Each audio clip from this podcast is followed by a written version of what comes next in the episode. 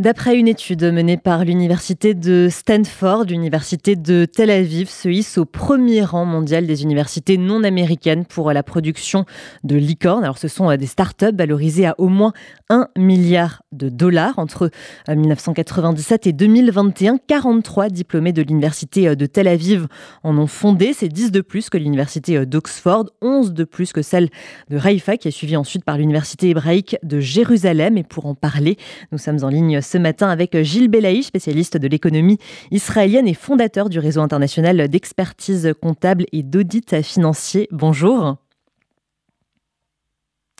oui, bonjour. Merci euh, d'être avec nous. Alors déjà, est-ce que le terme de licorne est forcément synonyme d'entreprise florissante au bout de quelques années?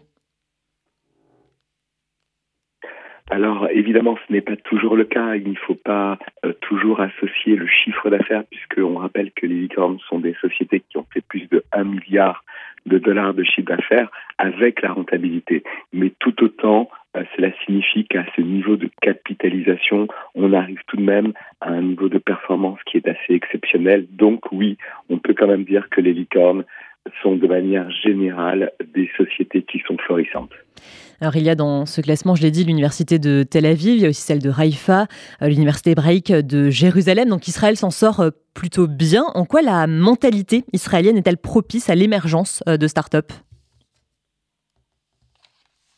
Alors en fait, le, on, parle évidemment du succès lié à ces universités dans, dans israélienne, donc non américaine et euh, globalement dans le monde, mais on a généralement un climat en Israël qui permet d'avoir en même temps euh, ce, flux euh, de, succès, puisqu'on rappelle quand même que Israël fait partie des, pays dans le monde avec le plus grand niveau de progression de développement de licorne, qui d'ailleurs fait déjà lourd, ne serait-ce qu'en France, en Europe, aux États-Unis et en Chine. Et ce climat-là, c'est un climat qui a été dès l'initial par euh, les par les infrastructures euh, euh, institutionnelles en Israël qui ont compris que la vraie source de développement du pays, au-delà du tourisme fut un temps, c'était le développement de la Startup Nation.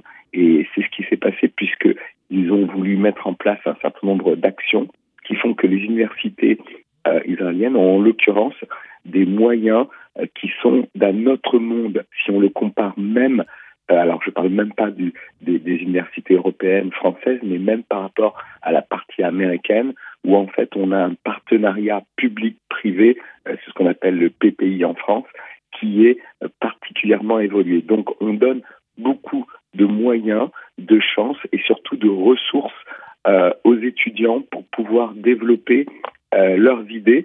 Et puis surtout, euh, on est dans un environnement et dans un climat où il y a un tel vivier, une telle